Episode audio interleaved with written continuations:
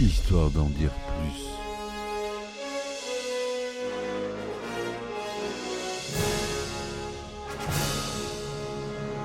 Eh ben attendez, on est en France Allez, cul sec. Hop.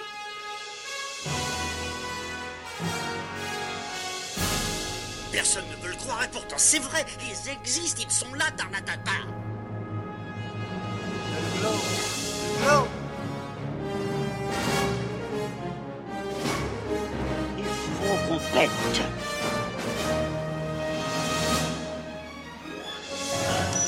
Voyons, circuit branché, convecteur temporel temporisé. Bonjour, bienvenue sur Histoire d'en dire plus. Aujourd'hui, on s'attaque à un film culte avec Arnold Schwarzenegger, réalisation John McTiernan. Ça ne pouvait être que bon. Je veux bien sûr parler de Last Action Hero. Allez, c'est parti mon kiki. Alors, Last Action Hero, ou Le Dernier des Héros au Québec, c'est un film américain, donc j'ai dit réalisé par John McTiernan, sorti en 1993, avec notamment dans les rôles principaux Arnold Schwarzenegger, Austin O'Brien et Charles Dance, avec la participation d'Anthony Quinn. Le film raconte les péripéties d'une aventure policière loufoque qui est une satire du genre des films d'action et des clichés associés. Traité sur le thème de la, la parodie et sous la forme d'un film contenant un film. Last Action Hero a connu un échec au box-office aux États-Unis, malheureusement, lors de sa sortie, réalisant toutefois un bon score dans le reste du monde, avec une recette totale de 137 millions de dollars. Au fil du temps, le film a acquis le statut de film culte, notamment en raison de son humour décalé et des clins d'œil à des diverses œuvres et personnages de fiction populaire. On croise de nombreuses stars, euh, même Michael Jackson, dans ce film. C'est pour vous dire. Donc, euh, un rapide synopsis. Danny Madigan, un jeune garçon new-yorkais, manque régulièrement l'école pour aller au cinéma.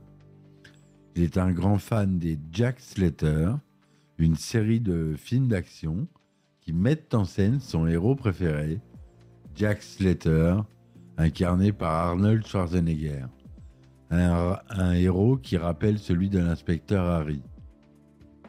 Nick, le projectionniste du cinéma Pandora et seul ami de Danny, lui propose de venir un soir regarder en avant-première le nouvel opus de sa vedette favorite, Jack Slater 4. À cette occasion, le vieil homme lui remet un ticket d'entrée magique qui, dit-il à Danny, lui a été donné jadis par le grand magicien Harry Houdini. Mais au cours de la projection, Danny, grâce au ticket, entre dans le film.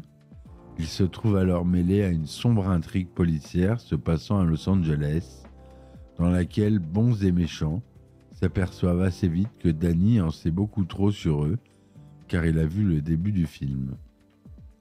L'affaire se complique lorsque Benedict, un tueur professionnel qui travaille pour le mafieux Tony Vivaldi, qui est joué par Anthony Quinn, qui a chargé Benedict d'éliminer Slater, s'empare du ticket magique. Effectuant le trajet inverse, Benedict arrive dans le monde réel. Le poursuivant, Jack Slater, découvre alors qu'il n'est plus invulnérable dans ce monde et qu'il doit notamment penser à recharger son pistolet. Et quand il prend des coups, ça fait mal. Il comprend aussi qu'il doit protéger son alter ego, à savoir Arnold Schwarzenegger, dont la mort le supprimerait simultanément. Enfin, Slate doit protéger Danny d'un autre méchant, le tueur en série du début du film, que Benedict a amené avec lui dans le monde réel, quand celui-ci prend en otage le garçon pour rejouer avec lui la scène tragique qui finissait Jack Slater 3, dans laquelle le fils de Slater trouvait la mort. Voilà pour euh, un rapide synopsis de ce film euh, d'une durée de plus de 130 minutes. Donc euh, c'est un film assez long, mais qui est pas en manque de scènes inoubliables. C'est produit par la Columbia Pictures et Hawk Productions. C'est une comédie policière, action et fantastique. hein. Donc au scénario, on retrouve Da- David Arnott et Sean Black, qui est très célèbre scénariste, avec la participation non créditée de William Goldman, d'après une histoire de Zach Penn et Adam Leff.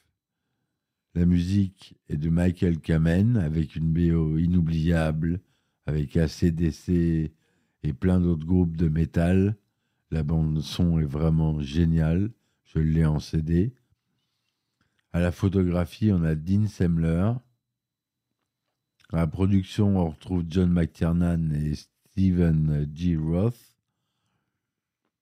C'est tourné en couleur 35 mm en 2,35e, son SDDS. C'est sorti aux États-Unis le 18 juin 1993 et en France le 11 août 1993. Arnold Schwarzenegger y joue Jack Slater et joue lui-même, évidemment, dans la vraie vie. Austin O'Brien y joue Danny Madigan. Charles Dance y joue Benedict. Anthony Quinn, Tony Vivaldi. F. Murray Abraham y joue John Persever. On a Tina Turner qui fait la mère de Los Angeles dans le film Jack Slater 3, qui fait une apparition. On a Bridget Wilson, qu'on connaît aussi dans Mortal Kombat, qui joue Whitney Slater, Meredith Caprice. On a Danny DeVito, Angie Everhart, James Bellucci, Little Richards, Chevy Chase, Karen Duffy, Larry Ferguson, Lisa Gibbons, MC Hammer, Jean-Claude Van Damme, Damon Wayans, Sharon Stone, Robert Patrick, Sharon Stone qui est dans son rôle dans, dans Basic Instinct de Catherine Tramel, Robert Patrick en T-1000, Wilson Phillips, Timothy Dalton pour finir. Et John McTiernan fait un cameo dans l'homme au stand au cigare. Voilà, pour vous dire un peu le nombre de personnes, de caméos dans ce film. Incroyable. On n'a jamais vu ça dans un film. Autant de stars réunies. Enfin, si, avec Expandables, mais pour moi, c'est pas des films. Excusez-moi, c'est mon point de vue. Euh, voilà. Euh, le scénario original est écrit par Aden Leff et Zach Penn. Ils imaginent d'emblée Arnold Schwarzenegger dans le rôle principal. Le projet s'intitule alors Extremely Violent. Columbia acquiert le script et approche l'acteur. Ce dernier décide de rebaptiser le film Last Action Hero et le script est ensuite réécrit par le fameux Sean Blake et David Arnott pour accentuer les, scènes d'action. Des réécritures sont ensuite faites par William Goldman pour étoffer les personnages. Carrie Fisher a également officié comme script doctor non crédité au générique. Carrie Fisher, pour les ignorants, dans mon podcast, je crois qu'il n'y en a pas quand même. C'est Madame Leia dans Star Wars. Princesse Leia, voilà, qui est aussi euh, scénariste et script doctor, non crédité au générique. La réalisation du film est proposée à Steven Spielberg, mais celui-ci préfère se concentrer sur la liste de Schindler. Le réalisateur Robert Zemeckis a également été envisagé. Alan Rickman est initialement choisi pour le rôle de Benedict, mais l'acteur demande un salaire trop important. Le rôle revient donc finalement à Charles Dance. Ce dernier révèle en interview qu'il a alors porté un t-shirt avec la mention I'm cheaper than Alan Rickman. Je suis moins cher qu'Alan Rickman. William Atherton et Timothy Dalton avaient été également envisagés. Timothy Dalton qui fait une apparition dans le film quand même. Le rôle du cousin de Jack Slater, Frank, est incarné par Art Carney. Il s'agit du dernier rôle de l'acteur qui décède en 2003. De nombreuses célébrités apparaissent brièvement comme Little Richard, Jim Belushi et Jean-Claude Van Damme lors de la première de Jack Slater 4. On note également une petite apparition de Damon Wayans, future vedette des séries Ma famille d'abord et L'arme fatale. Tori Penning a également tourné un caméo, finalement coupé au montage, alors que Tony Curtis devait lui aussi participer. Le tournage a eu lieu de novembre 92 à avril 93.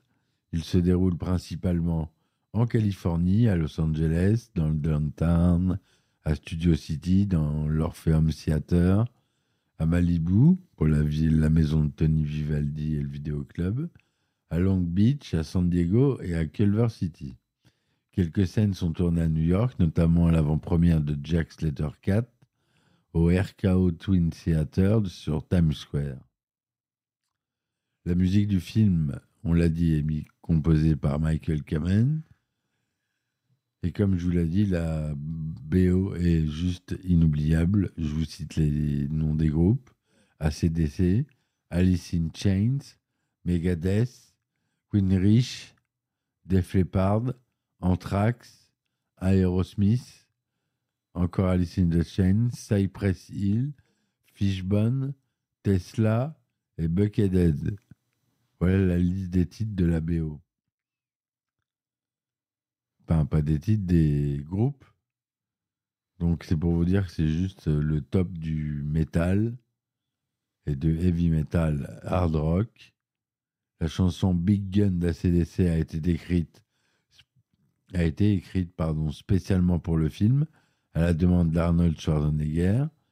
Par ailleurs, il manque à cette liste l'album officiel, un titre du rappeur Jamalski, Angin Tree, version instrumentale, que l'on peut entendre lors de la fameuse scène de la visite du siège de la police de Los Angeles. Le studio Columbia Pictures a dépensé 500 000 dollars pour que le nom du film et celui d'Arnold Schwarzenegger soient peints sur le fusage de la fusée Conestoga 1620, conçue pour un consortium privé et la NASA lors de sa promotion, avançant ainsi que ce serait la première fois dans l'histoire de la publicité qu'un véhicule spatial est utilisé. Cependant, le décollage de la fusée a été retardé, n'ayant eu lieu que deux ans après la sortie du film, le 23 octobre 1995, et s'est conclu par une explosion en vol. L'Act Action Hero reçoit un accueil critique mitigé. Sur Rotten Tomatoes, il obtient 40% sur 53 critiques, pour une note moyenne de 5 sur 10. Le consensus indique que Last Action Hero a la plupart des bons ingrédients pour une parodie de film d'action à gros budget, mais à son ton dispersé et sa structure inégale ne font qu'ajouter à un désordre confus et chaotique.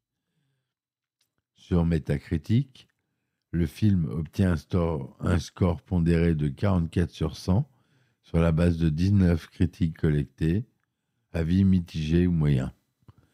Allociné lui donne 3,5 sur 5, ce qui est déjà mieux, sur la base de 4 titres de presse.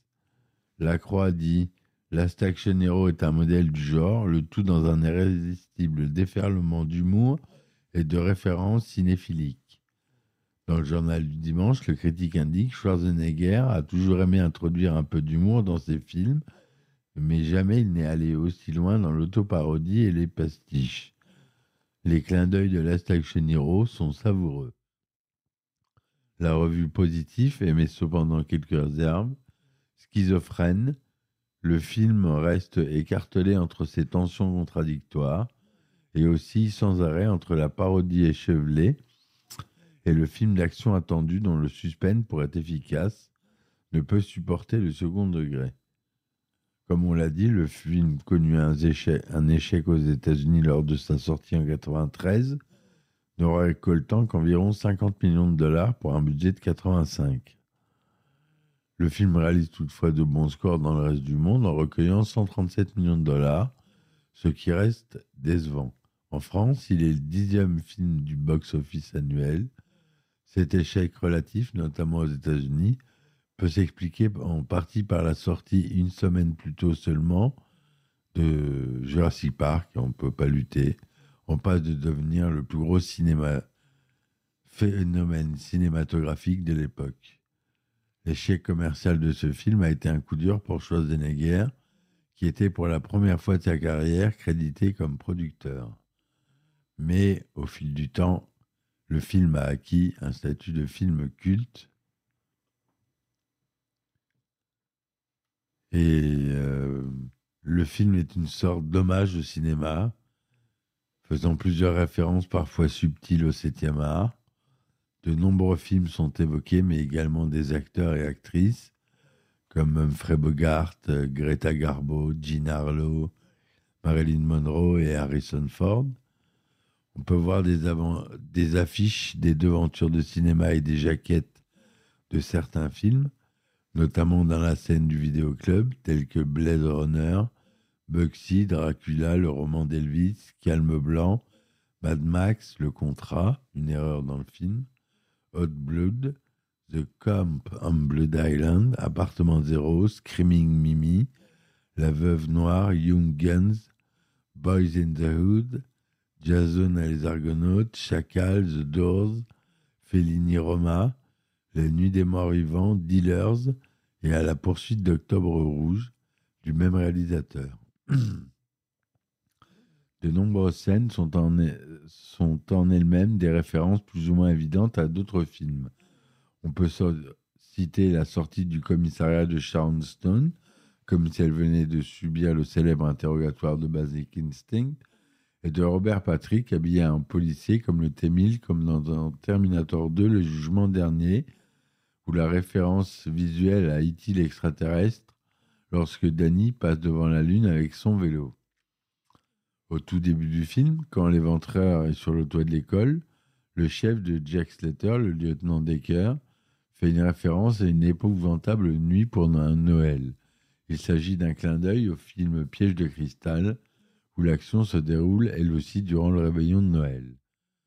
Lorsque la maison de Frank explose, le vieux afro-américain dit Two days to retirement, à deux jours de la retraite. Il s'agit d'un clin d'œil au personnage de Robert Murtaugh, Danny Glover, dans la saga L'arme fatale, où il dit la même réplique.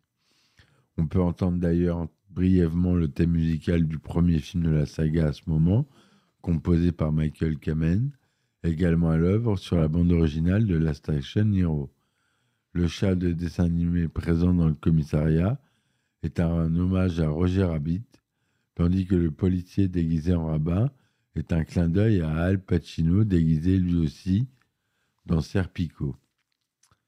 Lorsque Danny, de retour dans sa ville originale, présente à Slater sa mère, nous pouvons voir que le numéro de l'appartement où il réside est le 3D, Petite indication pour rappeler que l'action se déroule bien à ce moment précis dans le monde en trois dimensions, en 3D, et non plus dans le film en deux dimensions. Quand Danny insiste pour que Jack Slater vérifie si Benedict est bien mort, il lui rappelle que dans Piège de cristal, le pendu qu'on croyait mort, Versky, revient à la fin.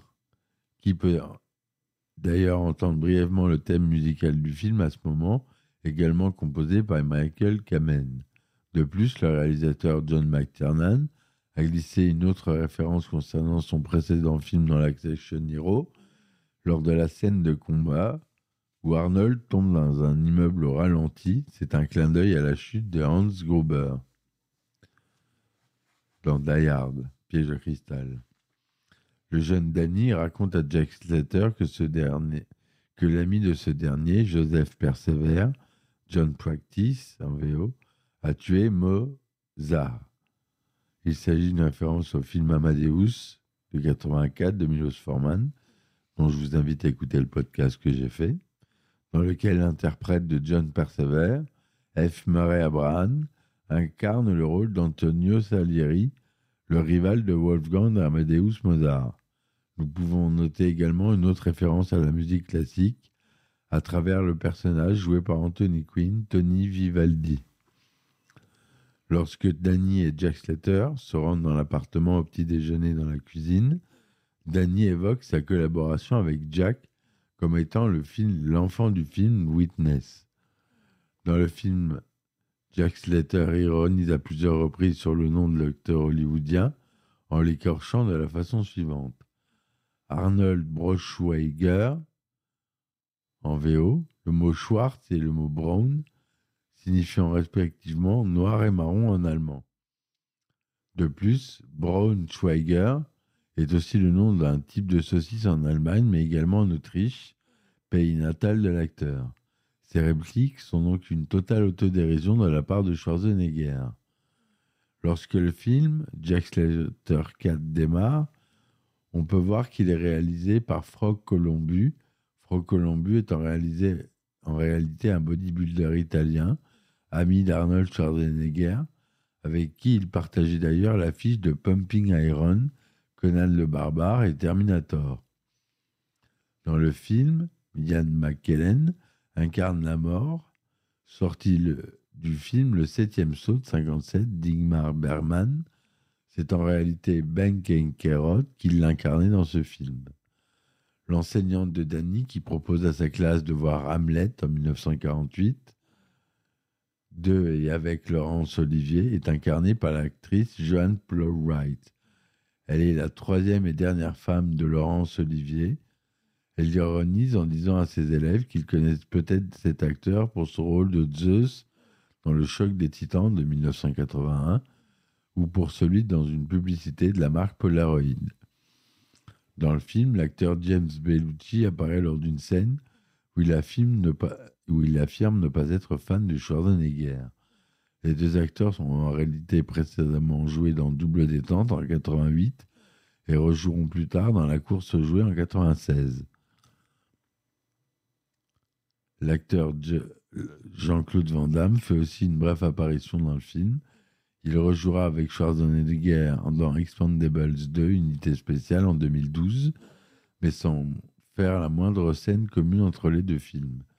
En revanche, Schwarzenegger et l'acteur professeur Tanaka avaient joué ensemble dans le film Running Man de 87. Et enfin, l'acteur, le chanteur, pardon, Little Richard, fait lui aussi une apparition au micro d'une journaliste dans le film. Pour prouver à Jack Slater qu'ils sont dans un film, Danny l'emmène dans un au club.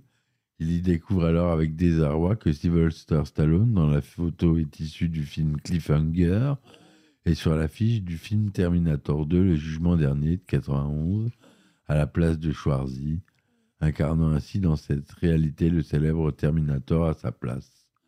Plus tard, Sylvester Stallone fera son tour un clin à Schwarzy, faisant de lui le président des États-Unis dans, le futur dans le futur du film Demolition Man, sorti en 1993, dont j'ai fait le podcast que vous pouvez écouter. Schwarzenegger, comme je vous l'ai dit, a personnellement contacté le groupe ACDC en leur demandant de faire la partie de la bande originale du film.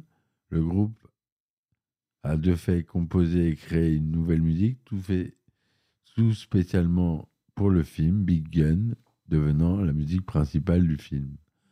dans le film, il y a de nombreuses références à l'univers des Looney Tunes avec la compagnie Acme qu'on retrouve un peu partout sur le camion de glace, sur les cartons, sur euh, le vidéoclub, euh, sur les chantiers, enfin, etc., etc. En 2019, au moment de la sortie du film Terminator Dark Fate, Schwarzy exprime son envie de reprendre deux de ses rôles précédents, celui de Harry Tasker de True Lies dans 1994 et celui de Jack Slater de Last Action Hero. Alors qui sait si on aura peut-être la chance d'avoir un Last Action Hero 2, ça serait génial. Voilà mes amis, c'est tout pour moi. J'espère que ce podcast vous aura plu. Moi, ça m'éclate de le faire. N'oubliez pas, si vous n'arrivez plus à m'entendre sur cette plateforme sur laquelle vous m'écoutez pour l'instant, essayez une autre plateforme le temps parce que j'envoie les mails, mais les mails ne sont pas traités tout de suite. Donc le temps qu'ils mettent le- les changements en place, je vous demanderai bah, de continuer à écouter le podcast, parce que je sors de toute façon de nouveaux épisodes tous les deux jours ou trois jours. Donc euh, continuez sur euh, Google Podcast, c'est très bien, c'est gratuit et euh, c'est intégré à Google, donc euh, c'est facile à trouver. Ou sur Spotify si vous avez un abonnement. euh, même, même sans abonnement, vous pouvez me trouver, mais je crois que c'est. Vous pouvez pas lire. si je crois que vous pouvez lire tous les podcasts dans l'ordre que vous voulez. Enfin voilà. Merci de m'avoir écouté, mes amis. Bonne soirée. À bientôt pour un nouvel épisode d'Histoire d'en dire plus. Si vous voulez me supporter, j'ai mis en lien les différentes plateformes. Merci encore. Et ciao, ciao. Histoire d'en dire plus.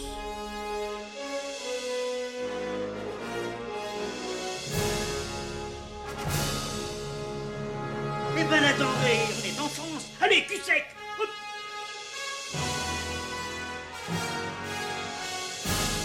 Personne ne veut le croire et pourtant c'est vrai, ils existent, ils sont là, Tarnatata.